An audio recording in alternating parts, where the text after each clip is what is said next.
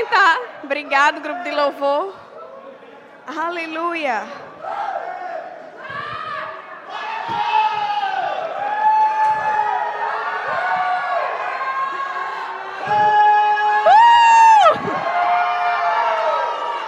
Aleluia! Começou, queridos! Seja bem-vindo a um Inspirados para Prosperar.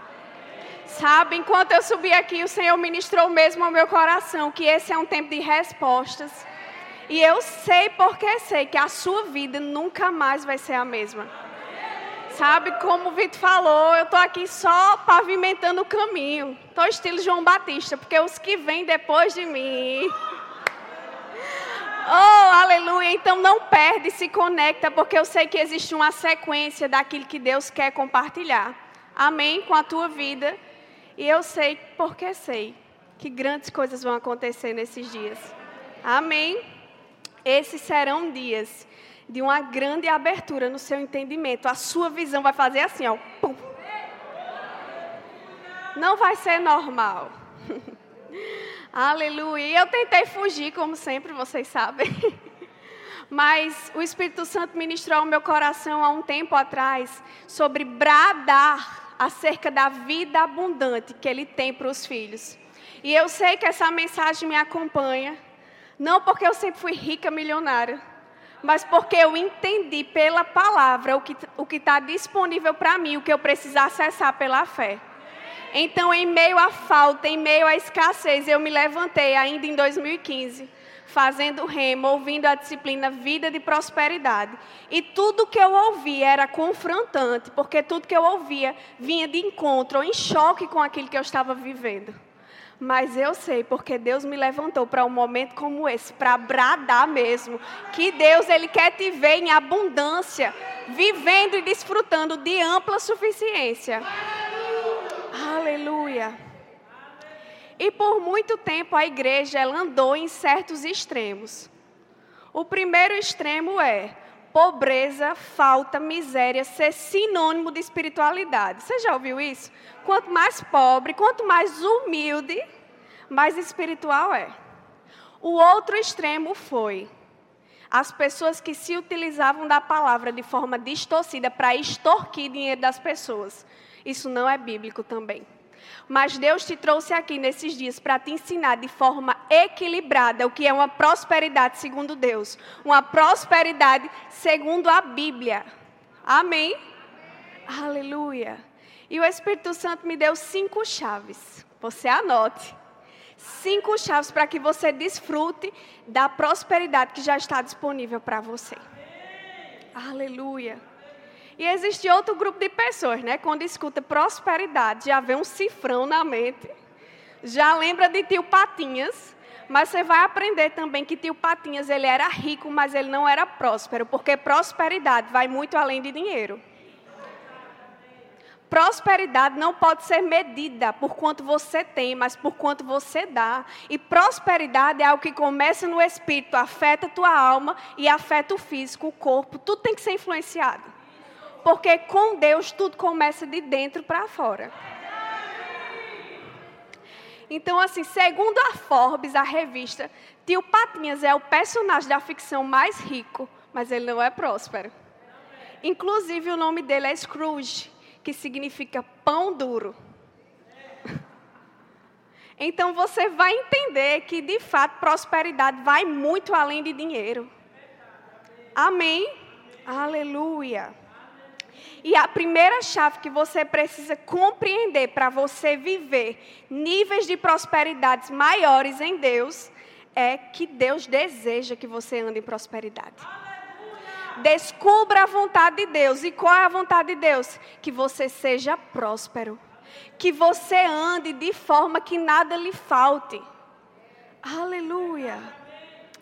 Essa é uma das primícias básicas para ser compreendida e entendida. Porque Deus nunca projetou o homem para estar em um lugar de falta e escassez, mas sempre de abundância e de ampla suficiência. Você pode comigo lá em Gênesis, no capítulo 2, no verso 7. A gente vai ver pela palavra que é vontade de Deus que você seja próspero, que nós sejamos prósperos. Essa é a primeira, a primeira chave. Porque enquanto você não compreende a vontade de Deus, você fica tateando no escuro. Você lembra daquela passagem que o, que o cego falou: será que é vontade de Deus que ele me cure? Ele não sabia qual era a vontade de Deus. Enquanto a gente não sabe a vontade de Deus, a gente não tem clareza. E se a gente não tem clareza, a gente não pode crer por isso. Aleluia. Gênesis 2:7 diz assim: Então o Senhor Deus formou o homem do pó da terra. Soprou. Essa palavra soprou no latim é inspiratus, que significa injetado pelo sopro, animado ou influenciado por inspiração divina. Aleluia. Você compreende que desde a criação, desde a criação do homem, desde o Éden, Deus quer soprar algo inspirado e divino para a sua vida? Porque aquilo que é divino e inspirado é aquele que te sustenta. O fôlego da vida em suas narinas e o homem se tornou ser vivo. Aleluia. Então você veio nesses dias resgatar as origens, se inspirar porque aquele que inspirou você, desde a criação, ele projetou em Adão tudo que ele queria para a gente. Aleluia. Prosperar, por sua, sua vez, significa enriquecer. Diga enriquecer. Tem gente que não gosta dessa palavra, mas é porque não compreende que a raiz de todos os males é o amor ao dinheiro, a fascinação das riquezas. Mas se o dinheiro não tem em seu coração, está tudo certo. Deus não tem problema em te dar nada, querido. Quem está retendo é o diabo, nunca o seu Deus. Aleluia. E prosperar significa desenvolver-se, progredir, adiantar-se. É isso que Deus tem para a sua vida. E quando eu falo que prosperidade vai muito além de dinheiro, é bom lembrarmos de Shalom. Quanto sabe o que é Shalom? Paz.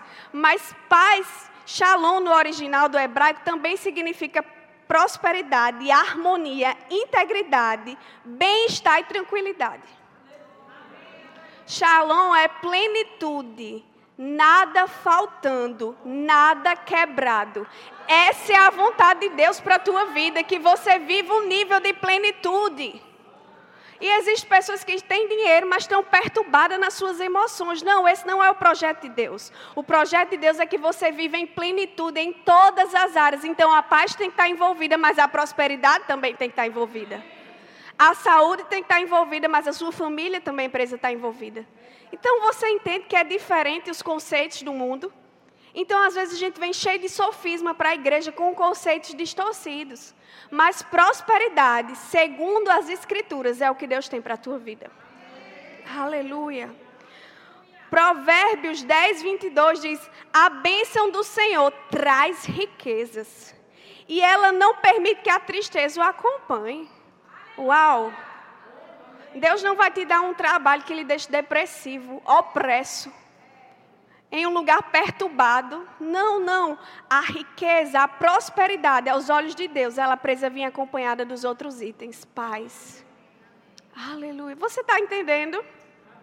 E lá em Gênesis, no capítulo 1, no verso 26, diz assim: Então Deus disse: Façamos o ser humano à nossa imagem. Ele será semelhante a nós. Dominará. Aleluia a primeira característica de semelhança que você tem igual ao seu pai é domínio. E porque você deixa que as coisas exerçam domínio sobre você, quando na verdade você nasceu para subjugar as coisas. Você não pode ser subjugado pela miséria, pela falta, pela escassez. Você nasceu para dominar. E ele continua descrevendo sobre o que era necessário Adão dominar naquela época sobre os peixes do mar, sobre as aves do céu, sobre os animais domésticos, sobre os animais selvagens da terra e sobre os animais que rastejam pelo chão. E quanto sabe que hoje, naturalmente, a gente não precisa dominar sobre os peixes? A não ser que você esteja na Disney e você trabalhe em um daqueles parques aquáticos. Aí você vai lidar com as baleias, né? Você vai lá dominar os peixes. Mas hoje, no seu cotidiano, você não precisa exercer domínio sobre isso, mas existem outras áreas da sua vida que você precisa dominar. Aleluia. Sobre o peixe que precisa vir para a sua carteira, você precisa dominar. Sobre os recursos que ainda não chegaram no seu bolso, você precisa dominar. Oh, aleluia. Então Deus os abençoou. Você já é abençoada. Existe uma palavra de comando sobre a sua vida. Você é abençoada. E disse: Sejam férteis, multipliquem-se. Vocês lembram o significado de prosperidade? Desenvolver-se, adiantar-se, progredir. É justamente isso que Deus começa a sinalizar para o homem. Os comandos é: sejam férteis, multipliquem-se. Existem áreas da sua vida que você vai provar de um nível de multiplicação. Aleluia. Áreas que estavam infrutíferas, áreas que estavam estéreis. A boa mão do Senhor está estendida para te abençoar e te favorecer nessas áreas. Oh, aleluia. Encham e governem a terra, domine sobre os peixes do mar, sobre as aves do céu e sobre todos os animais que rastejam pelo chão. No verso 29 diz assim: Então Deus disse: Vejam, Ei, o que é que você tem visto? Para onde a sua visão tem olhado? A sua visão é um fator determinante que vai lhe conduzir, seja bem ou mal, a sua visão vai conduzir as áreas da sua vida. E ele diz assim: Vejam, eu lhes dou. Deus não rouba nada de ninguém, não tira nada de você, ele só dá. Todas as plantas com semente, toda a terra e todas as árvores frutíferas. Deus nunca vai lhe dar nada estéreo, nada paralisado, para que lhe sirvam de alimento. Ou seja, a gente viu aqui na Bíblia que é vontade de Deus que você ande suprido em tudo. Deus ele não criou o homem e o lançou no meio do mundo e disse: "Ó, oh, te vira aí, não tem nada para você". Não. Ele preparou tudo. Ele deu toda a condição e a provisão necessária para o homem se sustentar aqui na terra. Você está entendendo? Oh, aleluia. Lá em Salmos 84, 11 diz assim: Pois o Senhor Deus é nosso sol e nosso escudo. Ele nos dá. Na sua Bíblia tem Ele nos tira? Ele tira alguma coisa de você? Ele nos dá graça e honra. O Senhor não negará bem algum àqueles que andam no caminho certo. Da parte de Deus, querido, tem uma placa bem grande, acesso liberado. Não existe nada negado. Nada negado, nada retido, nada paralisado. E debaixo da revelação, você vai entender e vai acessar esses lugares para você. Porque a primeira chave é. Já estão esquecidos. A primeira chave é descubra a vontade de Deus. E essa vontade é que você seja próspero.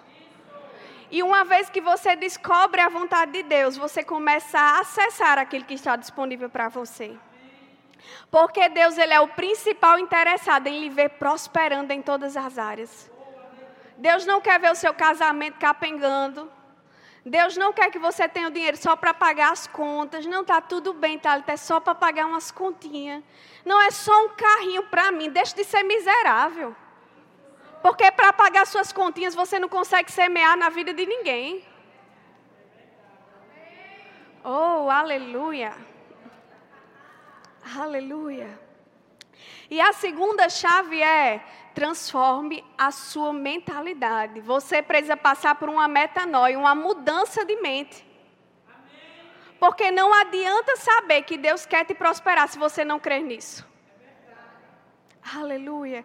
Você precisa desenvolver uma mentalidade próspera. Uma mente que não enxerga limitações. E talvez nem seja culpa sua. Talvez você foi criado com muitas privações e você só consegue chegar no supermercado e pegar o mais barato. Em vez de comprar manteiga, você só consegue comprar margarina, porque é o mais barato.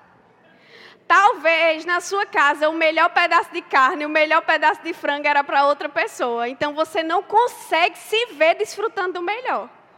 Porque você foi condicionado a uma mentalidade de escassez, mas Deus vai descondicionar isso esses dias. Deus vai ampliar a tua visão, limpar a tua visão para que você enxergue, enxergue bem. Aleluia. O plano perfeito que Ele tem para a tua vida. Aleluia. Em 3 João, no capítulo 1, no verso 2, diz assim: Amado, acima de tudo.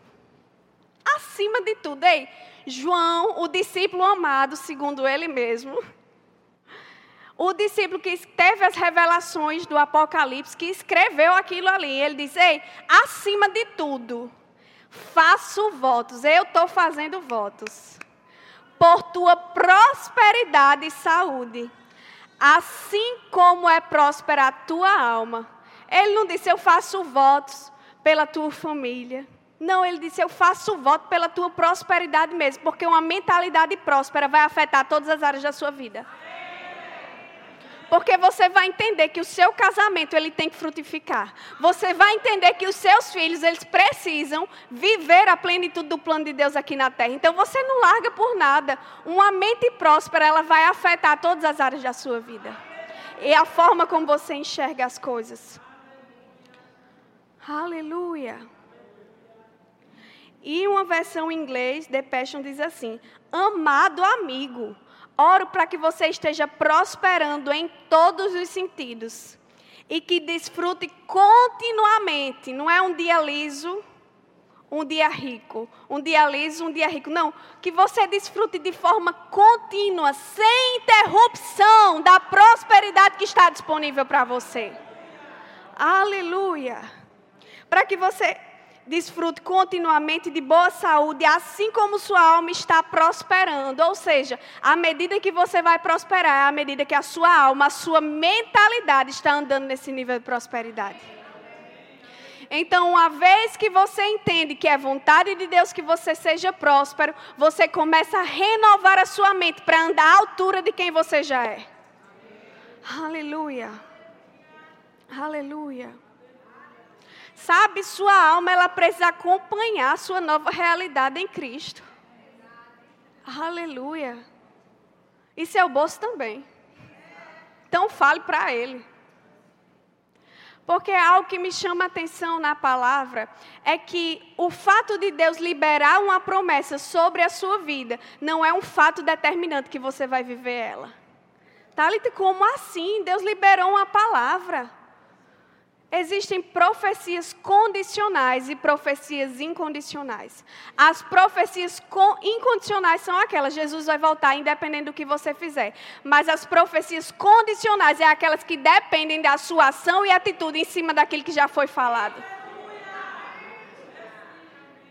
Então Deus fala: você é próspera, você é abençoada, Carla. E o que é que você faz com aquilo que você sabe? Aleluia. A gente vai ver isso na Bíblia. Em Números 13, 33 diz assim: Vimos até gigantes, os descendentes de Enoque, perto deles, nos sentimos como gafanhotos. E também era assim que parecíamos para eles. Eu gosto da versão que fala: éramos aos nossos próprios olhos. E Deus não já tinha liberado uma palavra? A terra que manava leite e mel era deles, Deus já tinha dado. Mas ainda assim, existiram pessoas que não entraram na promessa que já havia sido liberada. Isso me mostra que eu preciso ser cooperador e participando daquilo que Deus quer fazer na minha vida. Não é porque Deus disse você vai para os Estados Unidos que eu não vou fazer mais nada, vou cruzar as pernas e vou ficar sentada. Não, você entra em movimento com atos proféticos em cima da palavra que foi liberada. Como assim? Deus te disse que vai te dar uma casa nova. Então você passa em frente à casa e começa a declarar com a sua boca, porque mais cedo ou mais tarde vai acontecer. Deus disse a você que você vai ganhar mais em um emprego novo, porque você não está distribuindo seus currículos. Trabalhar menos e ganhar mais, sim, mas se coloca em movimento em cima da palavra. Aleluia. Aleluia. E algo que me chama a atenção aqui é que ele fala: a visão que eles tinham de si mesmo era essa. A visão sempre vai sair pela sua boca. A sua boca sempre vai revelar o seu coração e, a, e, tudo aquilo que você pensa sobre você mesmo. A visão de Deus estava alinhada a respeito deles. Ei, vocês vão herdar a terra, ei, vocês vão possuir. Mana, leite e mel, a terra é boa. Mas ainda assim, por causa de um condicionamento, uma mentalidade não renovada, de falta, de escassez, de miséria, eles disseram: não, não é possível. A terra é boa mesmo. Mas assim, aos nossos olhos, a gente não consegue. Ei, alinhe a sua visão com a visão de Deus ao seu respeito. Aquilo que Ele liberou sobre a sua vida vai acontecer. Se posicione em cima do profético, se posicionar em cima daquilo que já foi liberado e proferido sobre a sua vida. Talvez você pense, eu não tenho nenhuma palavra profética. Profético é falar por inspiração. Se você falou sobre a sua vida debaixo de inspiração, está valendo. É porque a gente tem muito declarar, mas o profético é falar por inspiração. Assim como declarar a palavra. Amém? Mas de acordo com a mentalidade, a visão que eles tinham acerca de si mesmo era essa. Mas algo que me chama mais atenção é, ainda é que ele diz assim: também éramos assim aos olhos deles. Vejam bem, eles foram fazer o quê? Espiar a terra. Eles estavam escondidos. Os homens daquela terra não viram eles, mas a visão limitada que eles tinham acerca deles mesmos, eles transferiram para outra pessoa. Já viu uma pessoa com um complexo? Ninguém gosta de mim. É porque ela nem mesmo gosta de si, ela começa a dizer que ninguém gosta dela, porque é a visão que ela tem limitada. Você entende como isso é perigoso? Então, alinha a tua visão, renova o teu entendimento e acessa aquele que está disponível para você. Porque a mentalidade de incapacidade e de inadequação é um grande limitador para a vontade de Deus na sua vida. O maior limitador da sua vida é a falta de visão. Enquanto você não consegue se visualizar como, você não consegue acessar. Aleluia. Por isso o problema não está como Deus nos enxerga, mas como nós enxergamos a nós mesmos. Aleluia. Provérbios 23, 7 já dizia isso. Pois assim como imagina, visualiza, enxerga em sua alma, Ele é. Assim como você enxerga na sua mente, você é. Oh, aleluia. E a terceira chave reconheça o Senhor. Aplique princípios. Você sabe que reconhecer é conhecer de novo? Se você me viu aqui, mas me vê em outro ambiente, você me viu aqui pela primeira vez e você me vê em outro ambiente, você está me reconhecendo, você está me conhecendo de novo. Então, existem áreas da sua vida, apesar de você já ter aceitado Jesus, reconhecido Ele como seu Senhor e Salvador, existem áreas que você precisa reconhecer. O que é isso? Conhecer de novo. Para Ele endireitar algumas veredas que ainda não foram endireitadas. Então, deixe Jesus entrar mesmo, ter acesso em todas as áreas da sua vida. Provérbios 3, no versículo. Provérbios no capítulo 3, no versículo 5, diz assim: Confia no Senhor de todo o teu coração e não te estribes no teu próprio entendimento. Confie no Senhor ao ponto de você não se apoiar na razão, no intelecto. Reconhece-o, ou seja, conhece-o novamente em todos os teus caminhos e ele endireitará as tuas veredas. E sabe que existe uma forma da gente reconhecer o Senhor todos os meses? Como? Através dos dízimos. Através das ofertas. Eu estou reconhecendo o senhorio dele sobre a minha vida. Eu estou mandando uma mensagem que eu não estou me estribando, eu não estou me apoiando, me sustentando no meu entendimento. Mas eu estou mandando uma mensagem: ei, a fonte é você. Não é o meu trabalho, não é o meu emprego, não a nossa fonte de recursos, não só de recursos e riquezas, mas de vida, está totalmente atrelada ao Senhor. Então, quando você devolve o seu dízimo, você está passando essa mensagem: ei, eu sou humilde o suficiente. ao ponto de compreender que não vem de mim mesmo. Aleluia. Aleluia. Porque dízimo é um ato de obediência. Você está liberando um acesso para Deus agir. Não estou dizendo que você vai deixar de ser abençoado ou ser abençoado por dar o dízimo. Não, eu estou dizendo que você libera um acesso para que Deus alcance a sua vida nessa área. E a oferta, querida, é um ato de liberalidade. E talvez você pense, Thalita, nós não estamos na lei, de fato não estamos na lei. Por isso não dizimamos e não ofertamos por obrigação, mas por revelação e entendimento que tudo vem dele, tudo volta para ele. E a graça deveria nos fazer ir muito além, sendo liberais. Oh, aleluia. Vocês estão adorando, né? Eu sei. Oh, aleluia. No verso 9 diz assim: Honra ao Senhor com os teus bens e com as primícias de toda a tua renda. Não se negocia primícias. No verso 10 diz assim: E se encherão fartamente os teus celeiros, e transbordarão de vinho os teus lagares. Quando você anda nos princípios, nada te falta. O se encher e o transbordar é uma consequência do honrar. Então talvez você tenha tá tudo fechado, tá tudo mirrado, tá tudo tão só para pagar as continhas, sabe, Carla? Porque na verdade não está transbordando. Porque o princípio não está sendo aplicado. Aleluia. Sabe, eu não compreendo como um cristão enxerga o devolver o dízimo como uma possibilidade. Não, não é uma possibilidade.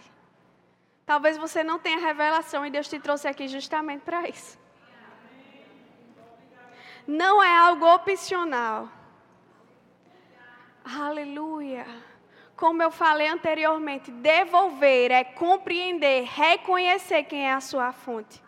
E talvez você pense, Thalita, eu não devolvo o dízimo. Você não, só o pessoal de outro, nem de Natal, né? O pessoal de outro lugar. Eu não devolvo o dízimo e está tudo bem, eu continuo ganhando, ganhando dinheiro.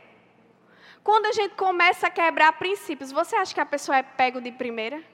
Quando você infringe uma lei de trânsito, aí você infringe de novo e faz de novo, ao ponto que sua mente cauteriza e você nem se percebe, mas você está fazendo algo errado.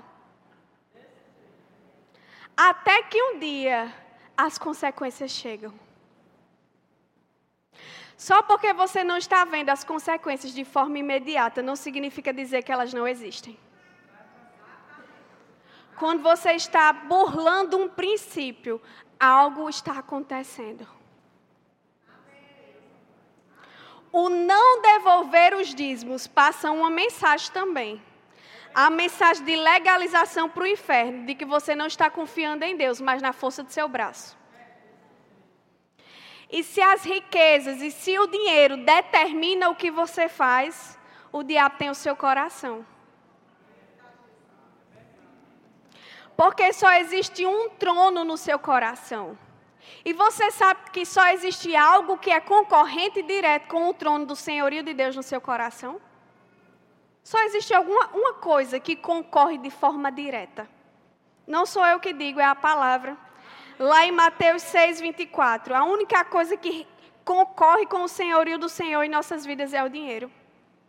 Ninguém pode servir a dois senhores, pois odiará um e amará o outro. Será dedicado a um e desprezará o outro. Vocês não podem servir a Deus e ao dinheiro. Você foi criado para quê, querido? Para dominar. E se o dinheiro exerce senhorio sobre você, você não está dominando, mas você está sendo dominado.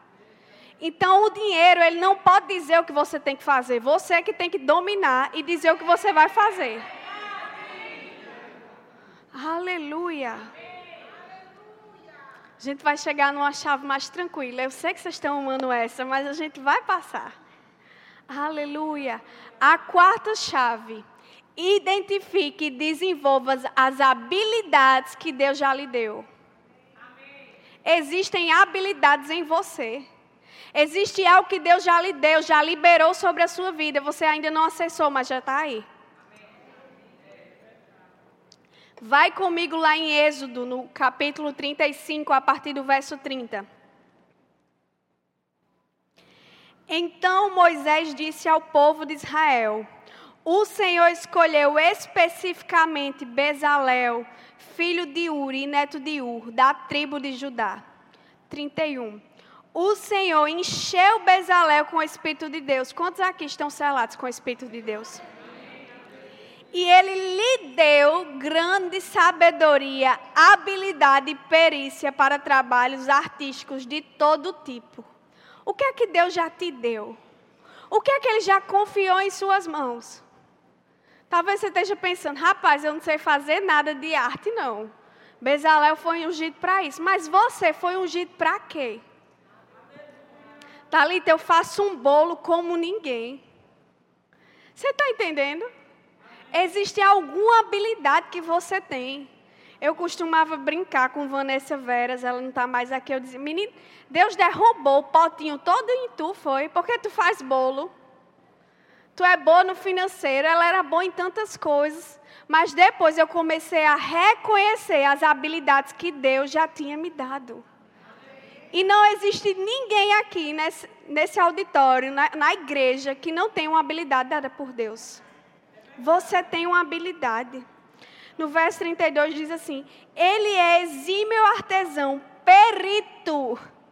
No, no, o que é que você é perito? Talvez você diga, eu não sou perito em nada, eu não sei fazer nada. Mas existe alguma habilidade para ser desenvolvida até que você fique perito nisso. Perito no trabalho com ouro, com prata e bronze. Tem aptidão Quantos lembram que Rosemary ministrou aqui sobre onde é que você nada e nada bem? Qual é a área que você tem aptidão? A Bíblia diz: para gravar, encravar pedras preciosas e entalhar madeira. É mestre. Existe alguma área, o Espírito Santo está sinalizando para você que existe alguma área que você faz algo diferente dos outros, que você vai se destacar. Aleluia. Aleluia mestre em todo trabalho artístico. O Senhor capacitou. O Senhor te capacitou para alguma coisa, querido. Muitas vezes a gente fica preso nos cinco dons ministeriais e esquece que Deus usa médico, empresário. Deus usa advogado, Deus usa porteiro. O que é que você faz e faz bem? Deus já lhe concedeu algum talento, alguma habilidade, Ele só não te chamou para ficar parado. Porque água parada e ambiente parado é morte. É morte. Está predisposto para doenças. Você já viu um morto se mexer? Então catuca aí, seu irmão do seu lado. Só se você tiver intimidade. Você está se mexendo, existe vida aí, querido. Existem coisas, tesouros, habilidades divinas que Deus te confiou para que você use-as e produza algo. Aleluia.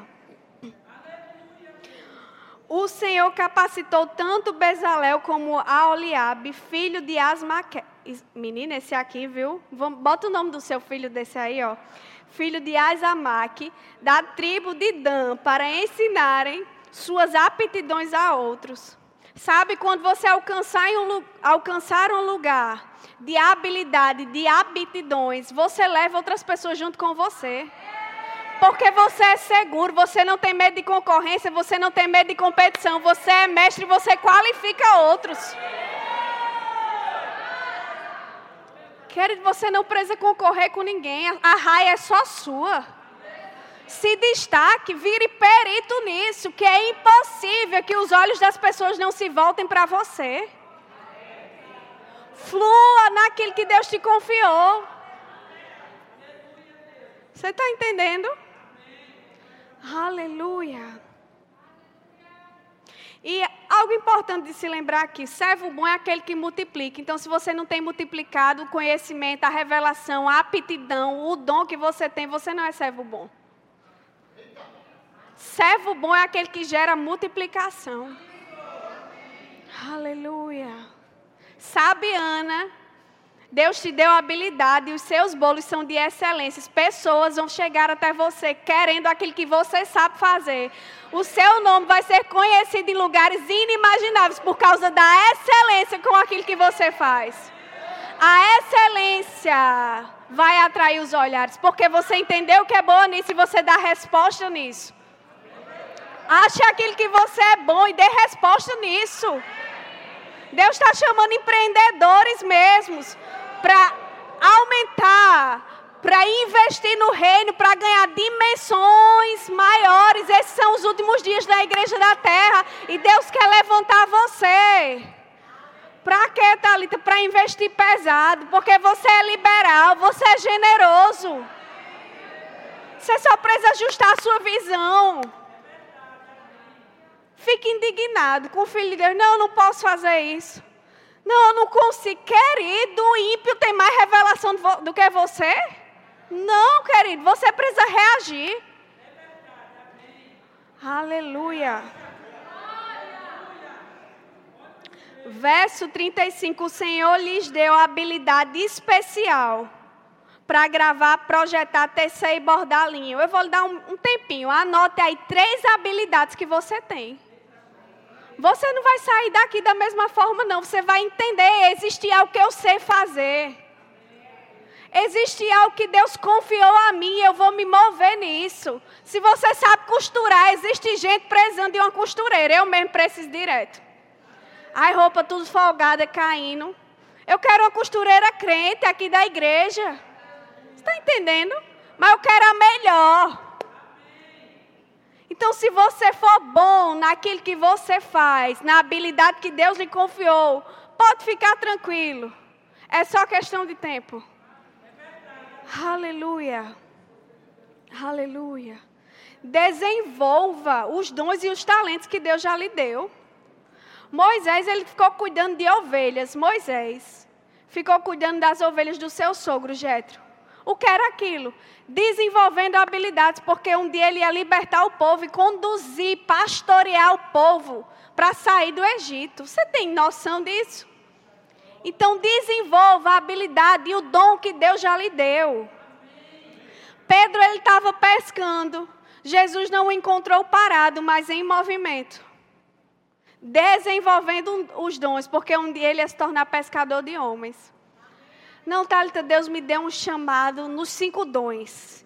Então agora eu não vou trabalhar, não vou fazer nada. Ô oh, coisa linda. Você não vê isso na Bíblia, não. Esse padrão de comportamento de não trabalhar, você não vê na Bíblia. Não é porque a gente não cantou que Deus vai prover, vai, mas você precisa fazer alguma coisa. Oh, aleluia. A provisão que você precisa está atrelada ao dom que você já tem toda provisão e recurso que você precisa já está atrelada ao dom, à habilidade que você já tem. E é tempo de você despertar as habilidades. Paulo não disse, ei Timóteo, desperta o dom, aviva o dom que há em você. Esses serão dias onde você vai sair daqui com o dom avivado. Você vai sair aguçado e com a consciência e a mentalidade de que você pode. Assim, eu sou um empreendedor pequeno. Assim, não, no reino de Deus não existe nada pequeno, não. Ou é ou é. É grande. Você é um super empresário, querido. Se Deus te chamou nessa área, você vai frutificar como ninguém. Porque a bênção do Senhor é sobre você. Existe favor, existe graça disponível. O ímpio não tem Deus. E consegue fazer por quê? Porque ele tem uma mentalidade de que ele pode. E os filhos de Deus, tudo parado com a mentalidade desse tamanho. Mas vai sair desse tamanho. Quinto e último princípio, chave para você prosperar. Essa vocês vão. Dê um glória a Deus bem forte. A quinta e última chave é trabalhe. Oh, aleluia! Trabalhar é um princípio, querido. Não, Deus falou, então vou ficar só na rede agora. Porque tudo vai chegar aqui. A gente crê no sobrenatural, mas a gente também coopera. Amém? Trabalhar é colocar em movimento os dons, as habilidades que Deus já lhe deu e você já desenvolveu. É tempo de você colocar as habilidades que Deus lhe deu em movimento. Talvez alguém pense, trabalho é maldição. Não, trabalho é bênção. Veio antes da queda do homem. Está lá em Gênesis 2,15. O Senhor Deus colocou o homem no jardim do Éden para. Deus nunca vai lhe botar para não fazer nada, é para algo. Para cultivá-lo e tomar conta dele. O que é isso? Trabalho. Trabalho é bíblico. Deus nunca vai lhe chamar para ficar parado ou improdutivo, mas sempre em movimento. Aleluia. Aleluia. Vai lá comigo em Salmos 90, 17. Que a graça do Senhor nosso Deus pouse sobre nós, faze prosperar as obras do quê? Das nossas mãos. Sim, confirma a obra das nossas mãos. Como é que ele vai fazer prosperar as obras da sua mão se você não está fazendo nada? A Bíblia que está dizendo que ele faz prosperar as obras da sua mão, aquilo que você está fazendo, produzindo. Aleluia. Aleluia. A Bíblia fala lá em 1 Timóteo 5,18 que o trabalhador ele é digno do seu salário. Isso significa dizer que aquele que não trabalha é indigno. A não ser que você já esteja aposentado, você esteja em outra fase da sua vida. Mas a Bíblia diz que aquele que trabalha é digno do seu salário. 1 Timóteo 5,18. Pois as Escrituras dizem: Não amordassem o boi para impedir que ele coma enquanto debulhe os cereais. E também aqueles que trabalham merecem seu salário. Oh, aleluia. Aleluia. Às vezes as portas de emprego dos, de emprego dos melhores lugares já estão abertas para você. Mas como você está com a mentalidade de que Deus vai prover e não se coloca em movimento, você não está lá. E o ímpio está ocupando o seu lugar, um lugar que era seu. Nós precisamos entrar e estar em todas as esferas da sociedade, porque a igreja não é o clube social, a igreja é chamada para fora. Se fosse um clube social, a gente fazia uma empresa, todo mundo ficava por aqui. Não, você é chamado para estar no mundo mesmo, para fazer a diferença. Aleluia. Porque é muito fácil ser crente dentro da igreja. Bom mesmo é ser crente no meio dos ímpios. Porque lá você tem que resplandecer o seu testemunho. Resplandecer a glória do Senhor através do seu testemunho. Aleluia. Aleluia. Você, diz assim: Ah, Thalita, se eu tivesse nascido num lugar melhor, né, numa família assim bem sucedida, estava tudo certo. Eu acho que a culpa é disso. Não, Thalita, se eu morasse em outro bairro, aí as coisas iam acontecer. Não, se a minha empresa não fosse no Alecrim, aí ia bombar. Não, querido. Prosperidade independe de lugar. José ele era próspero na prisão. Mas a nossa condição de prosperidade não anula o fazer. Independente do ambiente, se você é excelente, isso vai ficar evidenciado e externado. Lá em Gênesis, no capítulo 39, a partir do verso 2, diz assim: O Senhor estava com José, por isso ele era bem sucedido em tudo que fazia no serviço na casa do seu senhor egípcio. Ou seja, ele foi levado como escravo. Mas ainda assim, como escravo, você tem que se destacar. Se for para limpar um chão, querido, você vai ter que se destacar. Porque o Senhor é com você, você tem um espírito de excelência. E você precisa andar à altura disso. E a Bíblia fala que é em tudo que ele fazia, ou seja, ele fazia alguma coisa. Não tem como você ser bem sucedido sem fazer nada. Aleluia. Aleluia. No verso 21, pula aí para o verso 21 do capítulo 39 de Gênesis. Mas o Senhor estava com ele na prisão, diga prisão. E o tratou com bondade, fez José conquistar a simpatia do carcereiro, que em pouco tempo, em pouco tempo, Em pouco tempo, em pouco tempo, você vai alcançar novos níveis. Em pouco tempo, encarregou José de todos os outros presos e de todas as tarefas da prisão. Sabe, muitas vezes a gente olha para a história de José e acha que ele caiu de paraquedas numa posição de autoridade no Egito. Não, querido. Deus não vai lhe poupar dos processos, Ele vai lhe dar graça para lhe conduzir no meio deles. Deus não vai lhe poupar dos processos. Deus não trabalha com nada ilícito. Você entende isso? Que José ele foi galgando lugares. A não ser que você queira vender drogas, aí no instante você enrica. Mas é ilícito e traz dano. E a prosperidade do Senhor não acrescenta danos, nem dores. Você está entendendo? Então ele foi passando por processos. No verso 23 diz assim: o carcereiro não precisava mais se preocupar com nada, pois José cuidava de tudo. O Senhor estava com ele e lhe dava sucesso em tudo que ele fazia. Aleluia. José foi o maior marqueteiro da história. Isso aqui é puro marketing.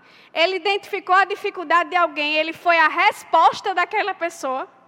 Ele aliviou as dores do público dele. A Bíblia fala que o carcereiro não se preocupava mais com nada. Você tem noção que você pode ser resposta para alguém onde você chegar? Não é porque meu patrão é, é, é ímpio. Melhor ainda, porque ele vai ter uma oportunidade de conhecer um crente de verdade que vive a palavra de forma íntegra. Aleluia. Aleluia. O sucesso do Senhor estava entrelaçado ou atrelado à ação que José estava tomando. Qual é a ação que você tem tomado? Trabalhe. Aleluia. No verso, no capítulo 41, no verso 41 diz assim: o Faraó acrescentou: Eu o coloco oficialmente no comando de toda a terra do Egito. E no verso 45, na parte B, diz assim: José recebeu toda a autoridade sobre o Egito. Mas, como eu falei, grupo de louvor pode subir. Ninguém começa no topo. Deus não vai lhe dar nada ilícito para você enriquecer. Trabalhe você irá prosperar, progredir, avançar debaixo de uma ideia criativa que Deus vai liberar para você nesses dias. E debaixo do trabalho executado. Mas algo que me chama a atenção no versículo 57 de Gênesis 41 diz assim: Gente de todos os lugares ia ao Egito fazer o quê? Comprar cereais de José, pois a fome era terrível no mundo inteiro. Querido, o produto de José já estava tipo exportação. Já estava chegando no exterior. Ei, eu declaro que aquilo que você está fazendo debaixo de uma direção vai tomar uma proporção inimaginável. Vai chegar em lugares, pessoas que você nunca pensou que chegaria. Pessoas vão querer o que você tem. Se você presta um serviço, as suas mãos são ungidas, elas vão querer aquilo que você carrega. Porque você carrega um Deus excelente, você é excelente, você frutifica, você prospera. Aleluia! Você tem a obrigação de se destacar nessa geração. E jovem, escute isso. Não fique com essa história, eu não vou fazer faculdade, não. Você vai entrar lá e vai arrebentar com tudo. A sabedoria do Senhor é sobre a sua vida. Não é porque tem muita gente que se desvia quando entra na faculdade. Que história é essa? Não, querido, você é crente, você não se desvia, não. Você chega lá e evangeliza outros. Oh, aleluia. Aleluia. José foi o maior estrategista de todos os tempos. José ele sanou a dor das pessoas, ele debaixo de uma inspiração profética veio um sonho. Entenda bem, você não vai fazer nada sem inspiração. Você vai ser certeiro, aquele que foca o alvo e, chegar, mira o alvo e acerta. Esses são dias onde você não vai mais perder tempo, mas você vai ser assertivo nas direções e nos comandos dos céus. Existem recursos disponíveis para chegar até você. Aleluia. Então o profético veio, surgiu uma porta de oportunidade. O faraó chama José e ele revela o sonho. Mas ele mesmo dá a solução daquele problema. Debaixo de uma inspiração divina, você vai trazer soluções para aquilo que as pessoas precisam. As pessoas nem sabem que precisa do seu produto ainda, mas debaixo de uma inspiração divina você vai vender. Talita, eu só tenho um leite condensado na minha casa. Pegue um Todd, faça o melhor brigadeiro e vá vender, porque vai acontecer. Debaixo de uma direção você vende até guarda-chuva no sol quente.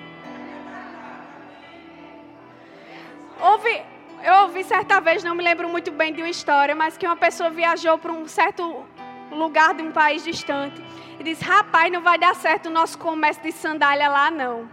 Ninguém usa sandália. Aí eu disse: É por isso que vai dar certo, porque ninguém usa sandália, eu vou vender tudinha. Essa é a mentalidade de um filho de Deus. Tem gente que já vai trabalhar assim, rapaz, mais um dia. Vai ser pesado. Vai ser dano. Mas quando você está no lugar debaixo da direção e da inspiração divina, vai ser suave, vai ser leve, vai fluir. Aleluia. Aleluia.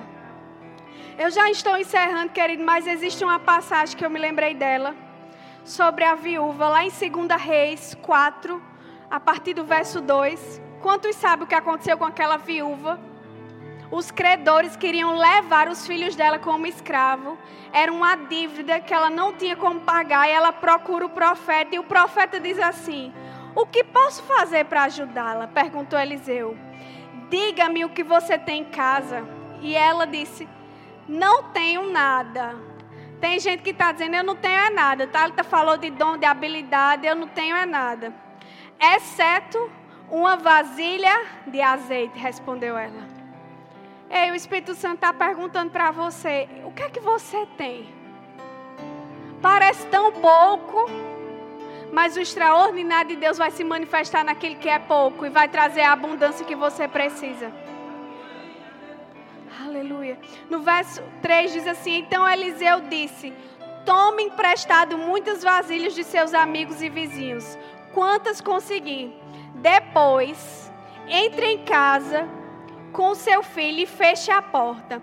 Derrame nas vasilhas o azeite que você tem e separe-os quando estiverem cheias.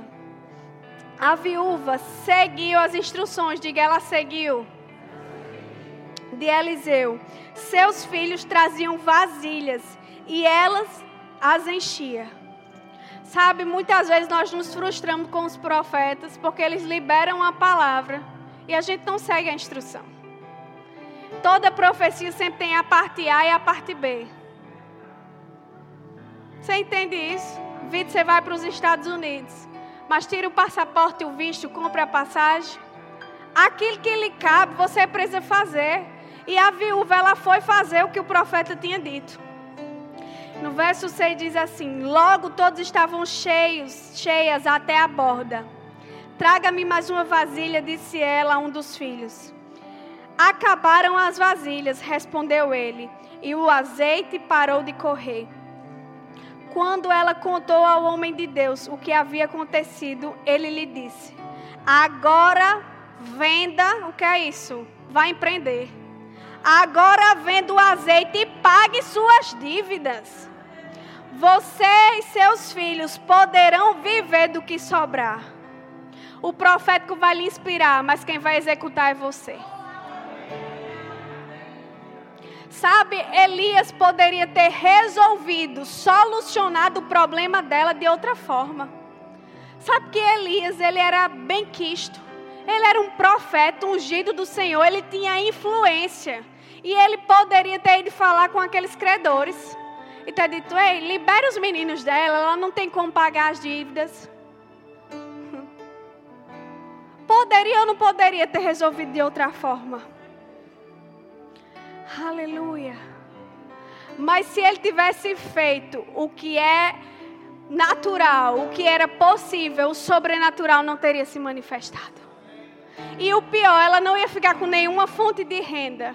Deus ele não quer resolver o seu problema hoje e deixar você na pindaíba não. Ele quer resolver a raiz do problema. Ele disse: Ei, você vai desfrutar do milagre, da intervenção divina, mas você vai vender, você vai se movimentar, vai gerar renda para sua família e você vai sobreviver disso. Deus não quer só te tirar das dívidas, Ele quer te colocar num lugar de provisão, de ampla suficiência, onde você consegue fazer o recurso girar ao teu favor. Você entende que ele deu uma possibilidade de sustento para aquela mulher viúva que não tinha perspectiva de vida? E é isso que Deus está fazendo com muitos nos próximos dias. Ele está te dando uma nova perspectiva. Ele está te dando uma nova fonte de provisão. Onde você vai poder viver do seu próprio negócio. Você está entendendo? Aleluia. Toda semente carrega um potencial de multiplicação. O que é que você tem? Aleluia. Aleluia. A instrução foi: vai e vende. Vá e faça algo com aquele que foi gerado debaixo de inspiração, debaixo do profético. Porque o milagre é uma intervenção divina naquilo que é natural. Mas o resultado da bênção é uma continuidade, uma constância em prosperidade. Aleluia. Lá em Deuteronômio 8, 18, diz que Ele é que nos dá, nos dá força para adquirirmos riqueza. Se existe força, é porque existe trabalho. Mas nessa noite você está adquirindo força. A força que você precisa para adquirir o que você precisa. Aleluia. Eu queria que apagasse as luzes, colocassem umas fotos aí. Falei com os meninos da mídia, acho que eles viram. Eu espero que eles tenham visto. Aleluia.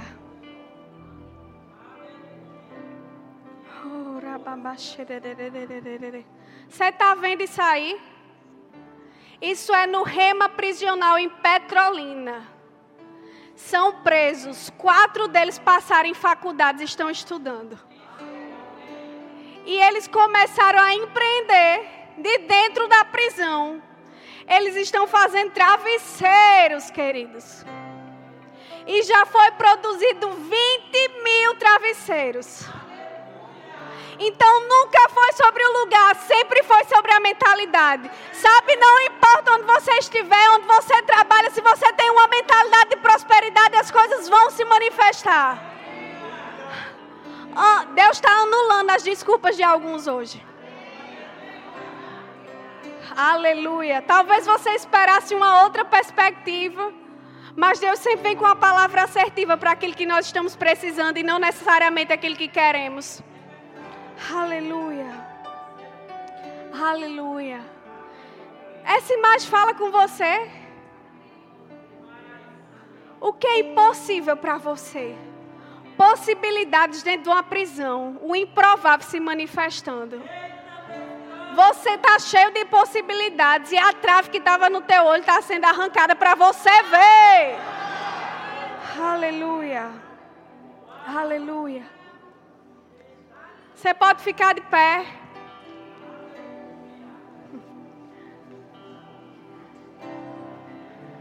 Aleluia. Nós vamos celebrar as possibilidades que Deus tem para nós.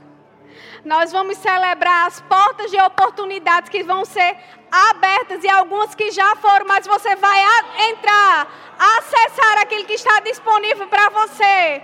Você não vai sair da mesma forma, sua mente foi ampliada, sua visão foi alargada e algo vai ter que acontecer.